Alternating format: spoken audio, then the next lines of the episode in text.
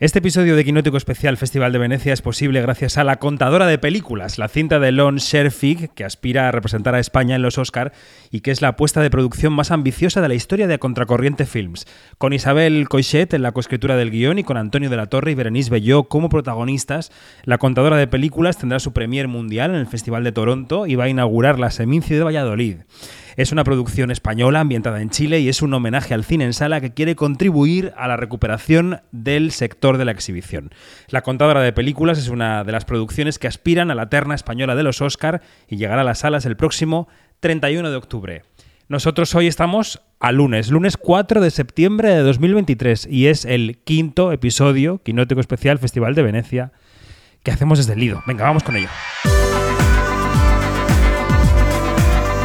Quinótico, especial Festival de Venecia con David Martos.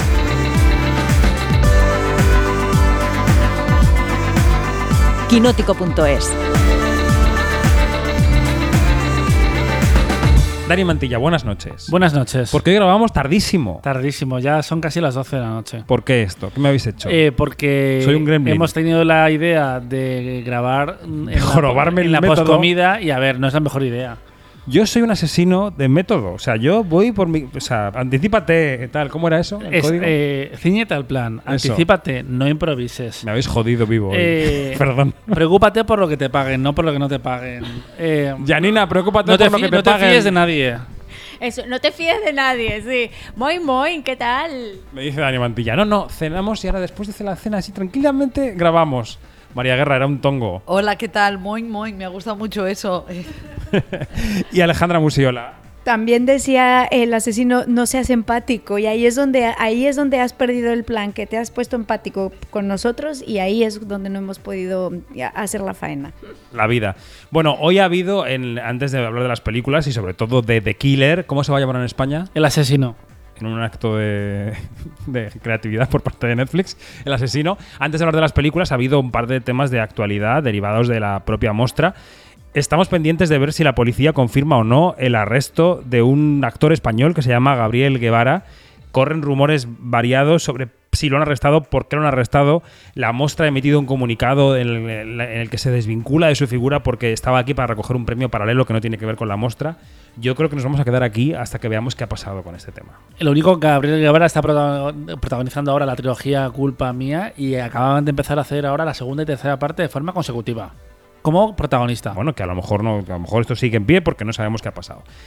Eh, también hemos visto por, eh, por- paseando por el Lido a Carlos Chatrián, que ya ha anunciado su dimisión como director artístico de la Berlinale. Ha estado hablando con gente, explicándose. Eh, son todo rumores, pero bueno, él está aquí con buena cara. Yo le he visto buena cara y buen pelo.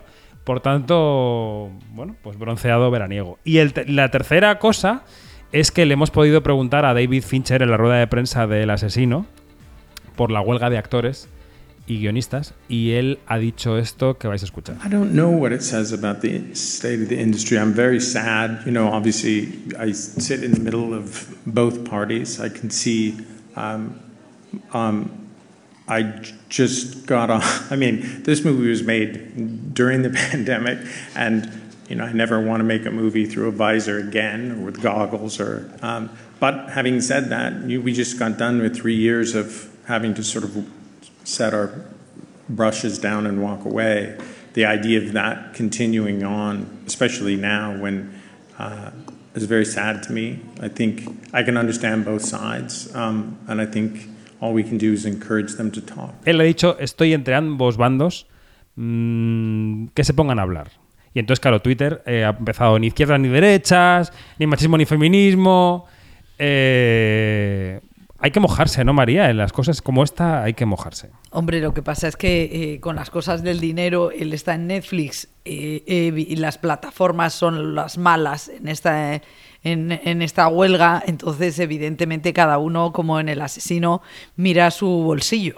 Y es verdad que es poco caballeroso por parte de Fincher. ¿no? Y poco inteligente, porque tú puedes decir, entiendo que los estudios en un momento de máxima vorágine e incertidumbre quieran asegurar sus beneficios para ser viables en el futuro, pero los compañeros guionistas y actores merecen una remun- una remuneración. O sea, no cuesta tanto elaborar el argumento. Sobre todo porque sabes que te van a preguntar por eso. Ujú. Bueno, ahí él siguió al dedillo el mantra de el asesino.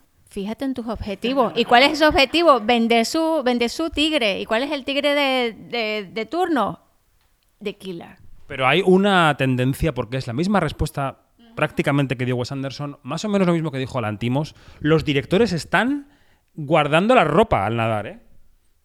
¿Cómo? A ver, explica. Que nadan y guardan la ropa, o sea que no se quieren mojar, que es, que es una contradicción en términos, pero bueno, que no quieren mojarse porque no quieren que les salpique esta cuestión. Quieren, cuando acabe la huelga, seguir teniendo trabajo de las plataformas y los grandes estudios. Claro, y es que además no sabemos, que siempre digo eso, todo lo que hay por debajo de la mesa, los acuerdos que ya tendrán, las cosas que han negociado, y yo creo que es, es complicado, pero, pero creo que aquí el punto es, es, sabía que era uno de los directores más esperados, una de las pelis más esperadas, que le iban a preguntar, y tenía que haber tenido una salida más airosa. O sea, creo que ha sido muy tibio y que ha sido muy poco inteligente. Sobre todo porque para eso está el equipo de PR de Netflix para decirle, David, aquí se dice esto.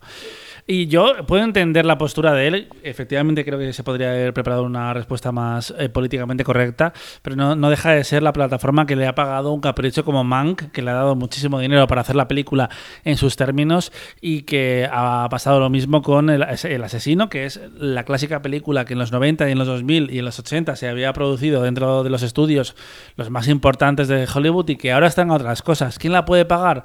Porque igual ha costado 80 millones de dólares esta película, si no más. Pues Netflix. Pero hay una cosa, es que Netflix es el- el- la plataforma mm, del silencio. O sea, los, los jefes de los PR de, Netflix tienen la consigna de no decir nada. O sea, es como ponerle el micrófono a un muro.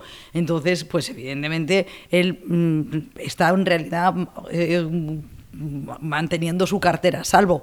Pero eh, esto también me imagino que en Hollywood eh, te pondrán en una lista. Todo el mundo toma nota. Y parte del problema de los guionistas y actores es el silencio de Netflix, silencio de las visitas que tienen las, eh, las producciones en el exterior. Y algo que yo pensaba es que para Fincher, alguien que ha sido clave en su carrera es el guionista y precisamente de esta peli, porque con él hizo The Fight Club, Seven, o sea, grandes, grandes películas. Entonces, hasta por eh, tener un poco en mente ese compañero, esa persona, ese, ¿no? Que te ha dado tal y que está precisamente en, en este tema, como que tienes que ser mucho más cuidadoso y tener más sensibilidad. Podría haber sido igualmente equidistante y haber quedado mejor, la verdad. Eh, yo no sé si como periodistas vamos a, a optar por entonces repreguntar en las ruedas de prensa. Yo creo que eso es la única salida que tenemos porque, porque claro, el, eh, ya, ya se- yo creo que ya han pasado todas las de Netflix, ¿no? A ver qué dice Sofía Coppola. A ver qué dice Sofía Coppola de eso, que, que es una posición completamente diferente, porque hasta donde yo sé, eh, Priscila no está en Netflix, eh, solamente la ha comprado Movie Latinoamérica hasta ahora. Este, a ver qué. Priscila es una película independiente de efectos eh, prácticos de la huelga y de hecho ella va a venir acompañada de los dos protagonistas de, de la película. El, el que falta por venir, que espero que sí se, pre- se, se prepare la pregunta, es Juan Antonio Bayona con La Sociedad de la Nieve. Bueno, pues vamos con la película, con la película de Killer, el asesino, que suena así. Stick to your plan.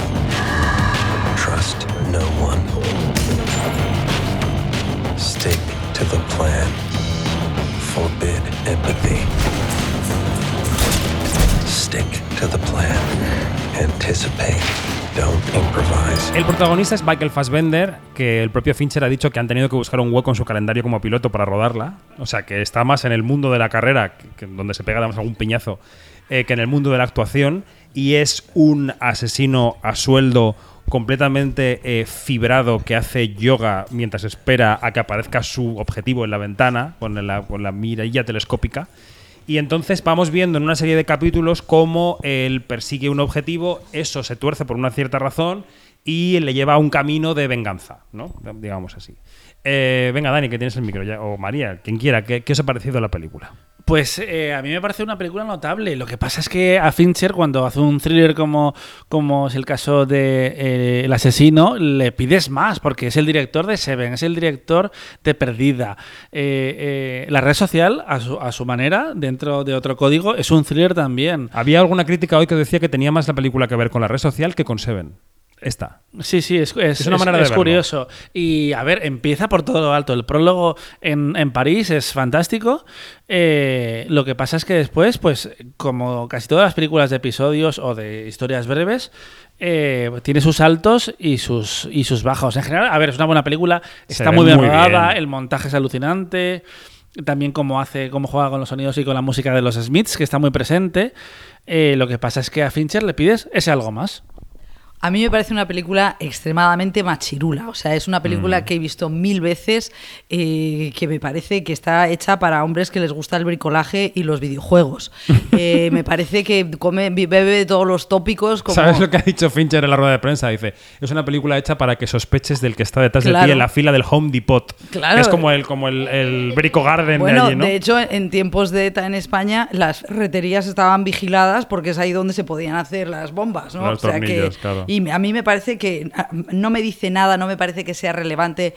Habla de, de una sociedad totalmente atomizada y a mí me parece un poco peligrosa, incluso porque me parece un manual del terrorista.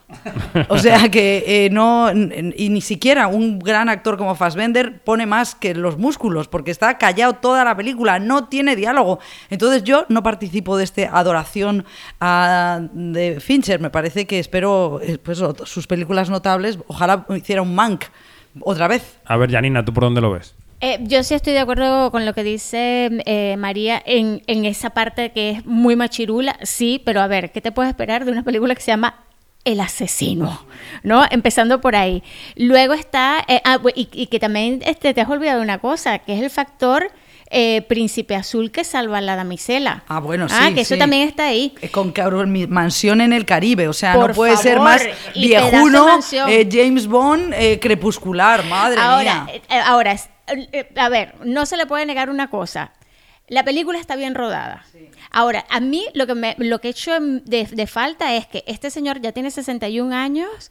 ¿Puedes, por favor, ponerle más elegancia a las historias? ¿Por qué? Porque yo he visto personas de 80 años que son absolutamente elegantes haciendo un tipo de película como esta. Entonces, ve, es una película que está muy bien hecha, sí, pero es una película muy noventera. Sí. ¿Sí? Eh, y lo, No, no tiene por qué ser malo. Yo me, yo me comí todas las películas de los 90 de ese tipo y las adoro, ¿sí? Las adoro. Y la cosa, y la otra cosa que yo veo que, que, bueno, que hay que resaltar, Fassbender yo creo que da la talla. Le da la talla este, con esta cara de, de palo que pone, que es un papel en blanco, o sea, y, y qué difícil debe ser no tener este argumento, pero tener la cara. Y tiene una, una escena en particular excelente con Tilda Swinton, que por favor anoten eso. ¿sí? Bueno, ya paso el micrófono. Aunque Tilda es demasiado famosa, yo creo, porque... eh, Porque todos los demás son poco famosos. Claro, todos los demás son desconocidos y de repente está el protagonista Fassbender y Tilda Swinton. Es como, creo que o vas a todos desconocidos o a caras famosas. A mí me pasan dos cosas con la película. Todo lo que han dicho, bueno y malo, pero, pero también tengo un conflicto un poco ético, porque creo que es una película que no tiene consecuencias y que teniendo que construir un poco más el personaje y tal, eh, tendría que tener eh, cierta consecuencia. O sea, Sí. toda esta frialdad y toda esta, esta parte que nos están mostrando. Y siento que es una película que al final premia eh, al asesino y, y- y- y tengo conflicto con eso. O sea, creo que sí hay una parte que el cine tiene que ser un poco más responsable.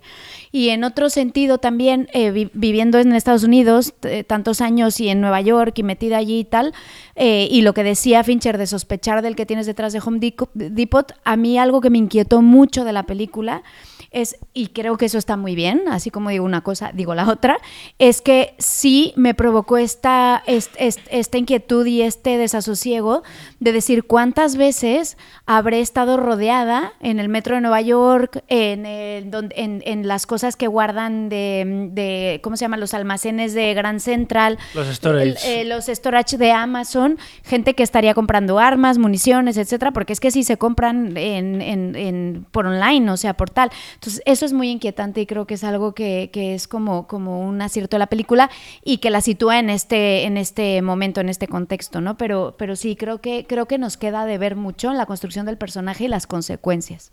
Bueno, yo creo que tenéis razón en, parte de lo que decís. Me parece que ya habíamos dado pasos con los asesinos a sueldo, con James Bond. Empezábamos a ver cómo se resquebrajaba el macho y que tenía sentimientos y lloraba y tenía madre y esas cosas. A lo mejor no hay que llegar a ese punto, pero ese señor es un témpano inescrutable. No sabemos qué hay detrás. Y la parte positiva es que, igual que dije el otro día lo de las patatas en Bastarden, creo, a mí las películas de procesos me encantan. Y me encanta ver el proceso. En este caso es un proceso macabro y terrible, que es el de matar. Pero cómo alguien construye su propia rutina y, cómo alguien también se autoengaña, porque los procesos y las rutinas son eh, droga. Es decir, son eh, mm, paliativos para la tristeza y la depresión. O sea, te agarras a ese tren para no hundirte en la miseria. Y este señor, para no pensar en las consecuencias de lo que hace, lo que se, se agarra a una rutina. Y a mí eso me parece maravilloso de ver, como, como contemplarlo, ¿no? Me parece bonito. Eh, Retomando lo que decía Alejandra de que ella echa de menos un castigo, entre comillas, yo no, pero sí es verdad que creo que Fincher en la rueda de prensa ha dicho que para él no es una película sobre un asesino, sino sobre una venganza. Y es como, he visto la película y venganza como tal, no. Bueno, y ha arqueado tú- las cejas cuando le he preguntado a un compañero si no creía que, que podíamos estar empatizando con el asesino. Y ha dicho, bueno, yo como veo que también le matan a la chica o intentan matársela, pues es que es humano. Es que además es alguien al que le encarga una misión, no le sale bien e intenta eh, arreglar esos errores, pero venganza como tal no es como si te hubieran hecho una operación en, en tu contra, es un error que tú has cometido como personaje. Eh, eso por ahí. Ay, perdón, perdón, María, María. No, eh, que, que- que Fincher produce esa adoración, tiene un ejército de fans, pero a mí, en el contexto del festival, no me parece que haya sido una película que ni siquiera cuente para Palmarés, ni siquiera es una película que cuenta como oscarizable, porque francamente Fassbender es que mm, no, no, no tiene demasiada expresividad, eh, no tiene un gran guion, eh, o sea, que a pesar de los fans, yo creo que está un poco resquebrajándose. Yo empatizo también con Dani con el tema de lo de la venganza, porque, o sea, me queda claro que está vengando a su chica, en cierta forma, que allí tal, pero siento que está muy mal construido la relación, o sea, nunca acabas de entender en dónde conecta realmente con esta, con esta chica, en, en dónde está ese personaje en, en- en- en el vínculo, porque te lo muestran ya tan frío, tan en otro momento y tal, que nunca le falta construir como ese, esa, esa empatía como contigo como espectador de decir, es que claro, es lo más importante en su vida y se lo tocaron. No te construye eso, entonces no se lo crees. Y, eso, y esa parte creo que es la gran falla de la película. Ahí difiero porque sí está. Y está en la conversación que él tiene con el hermano. Y aquí es que estamos espoleando toda la vaina. A ver, a ver, eh, y lo que decía María de, mm, de asesinos en serie y todo esto, claro, hay, hace, creo que fueron hace dos años, y no es porque haya sido Oscar Isaac el protagonista del contador de cartas, pero si nos ponemos a comparar, oye, el contador de cartas que tiene muchísimas fallas, este, tiene cierta elegancia y, y no tiene tanto tufo noventero tampoco, ¿no? Digo, Siendo por Schrader el director. Solo por acabar de tal, siento que es como tan, te lo digo para que me lo creas, que no, no hay, no hay un tejido, no hay nada, no hay un vínculo, no hay nada que a mí me mueva como a decir, entiendo esa relación y entiendo que te, que te mueva a querer destrozar a todos porque te han tocado lo que más te importa en la vida. O sea, me queda muy flojito. ha entrado, han entrado en, en, el, en lo que se supone que es eh, la, la, zona, la zona segura de él, ¿no? Y la zona segura de él es su casa. Y allí dentro de esa casa, que a mí, a mí también me, me flipa que, eh, y me gusta que no tengamos información personal de él, que sea algo muy pequeñito, porque entonces claro, las acciones entonces es lo que te da a entender lo importante que es para él eso. Y que, y que cae todo en, vuelvo y repito, en una conversación que él tiene con el, hermano de la chica. Eh, eh, Esa, esa conversación, solamente esa conversación es súper reveladora. Y allí tú tienes todo. Tú dices, ah, ok, perfecto. Más todo el proceso. A mí, a mí como espectadora, eso me basta. ¿Para qué saber de la niñez? Que si esto, a mí eso no me importa, no me interesa. ¿Sí? No es, no es saber, es creértelo, no me lo creo. O sea, me queda muy flojo, pero bueno. Un apunte último sobre el guion, Venga, rápido. Que, que, por cierto tiene una voz en off muy invasiva, que es un eh, tema recurrente en este Festival de Venecia. Hay bastantes voces en off largas y nos queda alguna por ver que no se ha exhibido oficialmente, pero decir que sí que hay algunas observaciones eh, irónicas y, y divertidas eh, por parte de Andrew Kevin Walker, el guionista, esas observaciones que hay sobre la vida en el siglo XXI, eh, cuando dice que lo mejor mejor que puede hacer el asesino es disfrazarse como turista alemán porque nadie en París va a querer hablar con él. o eh, que se va a comer a McDonald's porque es lo que hace todo el mundo. Claro. Hay pequeñas ideas ahí sueltas o hacer la compra en Amazon. Em, como que se intenta fundir con el resto del planeta para pasar desapercibido. Y también otra idea eh, interesante en esa, en esa dirección que dice, un mundo en el que es prácticamente imposible que no registren tu imagen, lo que tienes que hacer es eh, ser poco memorable, que es lo que intenta él incluso con, con esa, esa cara. Bueno, intentemos ser memorables con este podcast. Hablemos de alguna otra película brevemente que, que os va a acabar sonando. Yo sé que son muchas películas con las que os disparamos en estos podcasts, pero acabarán llegando a los cines, os acabarán sonando, así que está bien que repitamos los nombres y algunos de los directores. Ayer por la tarde, para nosotros, para ti hace dos días, vimos una película eh, alemana que se llama La teoría del todo, que es una especie de película de ciencia ficción con físicos en las montañas suizas, Daniel.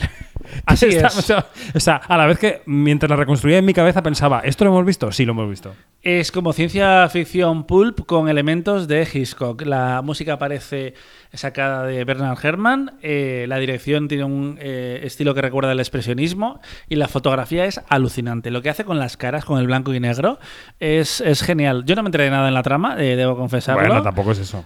No, de poco, de poco, la verdad me perdí, pero porque soy un poco tordo con, con esta- con estas intrigas. Pero a, a nivel de realización me parece alucinante y sobre todo me, me- me gusta que Venecia no solo tire de, hombre, de nombres pesados, de, de películas de Netflix, de estadounidenses, eh, y que apueste por la segunda película de un director, eh, como es este caso. y Tim, que- Kro- Tim. Kroeger.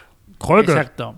Y, y que dé paso a nuevas generaciones de cineastas, que, es eh, interesante. Y es que por momentos parecía que estabas viendo una película eh, rodada hace 80 años y que de repente te ha llegado hoy.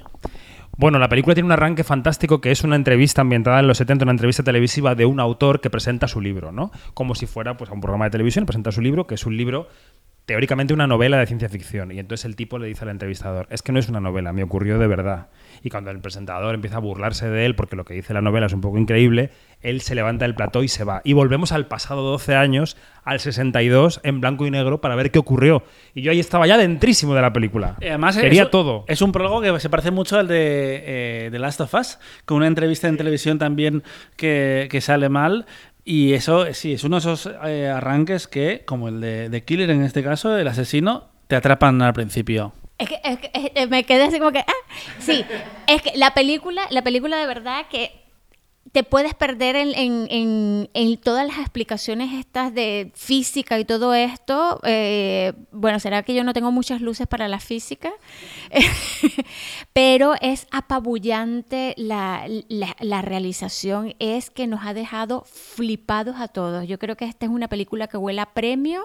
Eh, qué lástima que sea tan entrevesada porque, porque podría trascender muchísimo más eh, y me encanta me encanta todos los todos los elementos a los que echa mano eh, y- y sigue siendo una película moderna aunque nos remita a un cine clásico y todo esto pero yo la sentí modernísima Para, dar un detalle de la trama para que la gente que nos escucha diga, ¿por qué es tan enre- enrevesada? Bueno, este chico que da la entrevista, en- en, eh, cuando volvemos al pasado, es un chico que se, se intenta sacar el doctorado en física y entonces tiene un tutor muy mayor que no confía en su tesis, que parece bastante revolucionaria, que es una tesis que va a refutar a todos los físicos grandes del siglo XX. Y entonces van a un congreso de físicos en Suiza, en las montañas, en un resort, y allí encuentran a otro profesor borrachín que sí que cree en él. Y entonces están en esa disputa cuando descubren que bajo los túneles de las montañas ocurre algo relacionado con la física.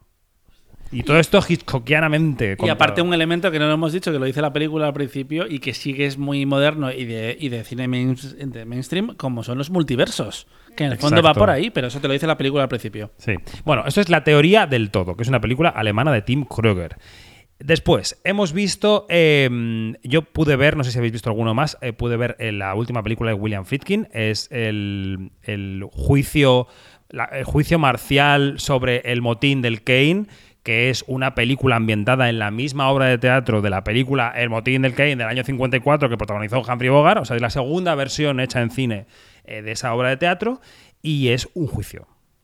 Un juicio, bli, bli, bla, bla, bla, bla, acusado, tal, no sé qué. Un juicio sobre un barco que está en medio de un ciclón en el año 2022, está ambientado en la actualidad prácticamente, y entonces es un barco de la Marina Americana y el número 2 de a bordo ve que el capitán, que es Kiefer Sutherland, está tomando decisiones que pueden acabar con el barco a pique y decide, según el artículo no sé cuantitos de la ley de la Marina, revocar su mando y ponerse él para hacer bien las cosas. Entonces la Marina juzga si eso es un motín o no es un motín. Y entonces eh, la película es, si te gusta el cine de juicios, es interesante. William Friedkin lo dirige de una manera muy clásica. Yo he podido hablar hoy con la, con la eh, productora de la película que decía que es un tipo que hacía una toma, que se llevaba genial con los actores, que les decía que se olvidaran del texto, que lo dijeran como ellos pensaban que tenían que decirlo. Y bueno, pues está la entrevista en el canal de YouTube de Fred Film Radio si queréis eh, consultarla. ¿Y qué más? ¿Y qué más? ¿Y qué más? Una digna- es una digna última película. Podría decir un sí, solamente sí, pero si lo comparo con Polanski, sí. Dale, eso era lo que quería escuchar. A ver mañana Woody Allen que vemos su película número 50 Coup de y- y chance, no se sabe si la golpe última. de suerte. Bueno, y nos queda por comentar La Bestia de Bertrand Bonello, que no sé si habéis visto o no habéis visto. Eh, aquí somos tres que la hemos visto, que es una película que yo he podido ver solamente una hora, así que me voy a abstener de comentarla demasiado porque la tengo que ver completa. No sé si alguien se atreve a dar un argumento de la película. Yo, ¿Tú crees yo la que menos Bueno, mira, voy a intentar eh, explicar el argumento. Básicamente es la historia de amor de eh, George McKay, el protagonista de 1917, y, y de Lea Seydoux, de todo el cine de autor europeo de la última década. Y básicamente es una propuesta de ciencia ficción que está basada en una eh, obra de mm, Oscar, Oscar Wilde, no, de Henry James, que básicamente para poder entregarte al otro tienes que renunciar a los recuerdos y a las emociones, ¿no? Hemos dicho, yo, yo, yo en- creo en- haber entendido que es a los recuerdos. Pero para eso ¿Sí? tienes que viajar al pasado Al como para despojarte de las cosas. A ver que voy a tener que situarla yo que he visto una hora. La cosa es que eh, la película se desarrolla en varios planos temporales del, de, los mismos, de la misma pareja de personajes. Varios puntos de la historia, básicamente tres. Sí. En el punto más futuro, que es nuestro- en el 2040 y tantos. 44.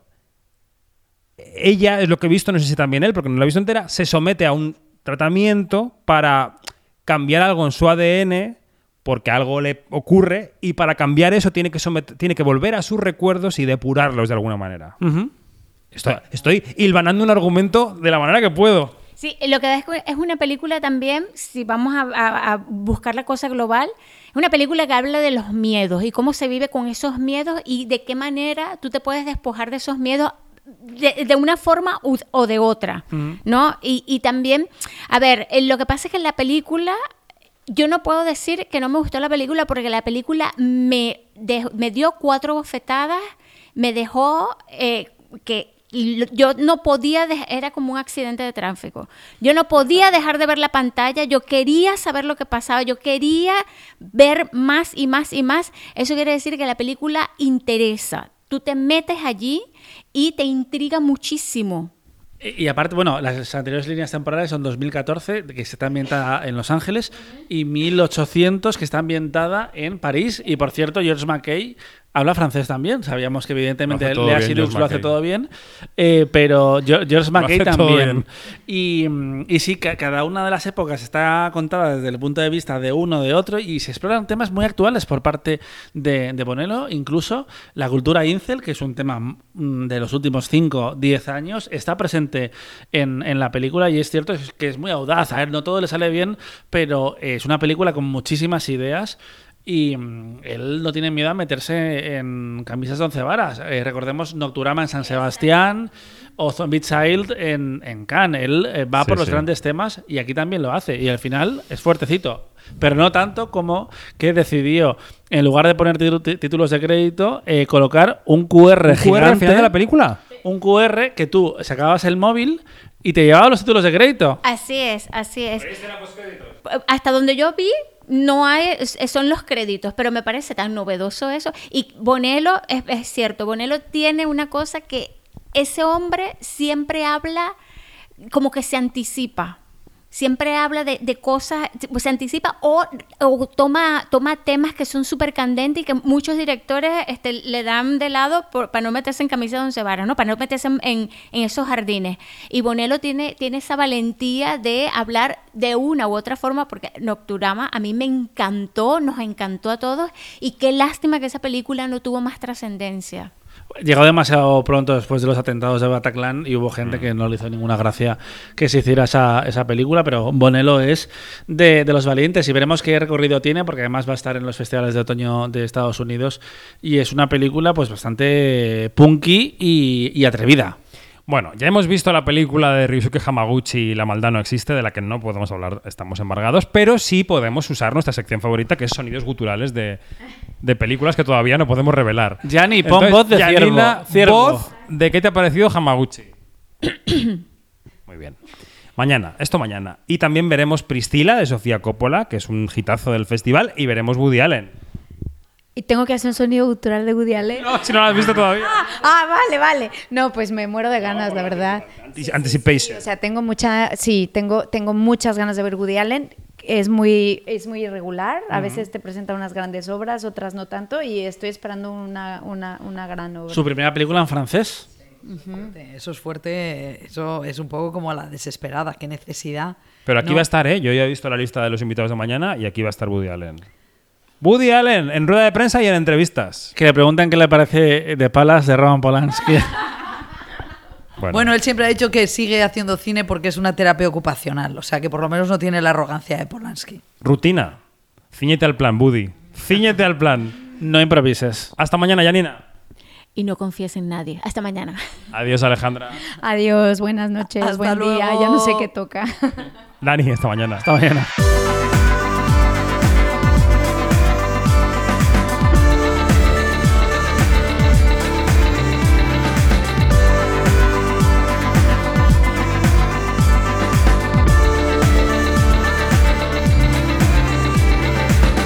Es todo. Más información en quinótico.es, primera con K y segunda con C, y en nuestras redes sociales donde somos Quinótico. Adiós.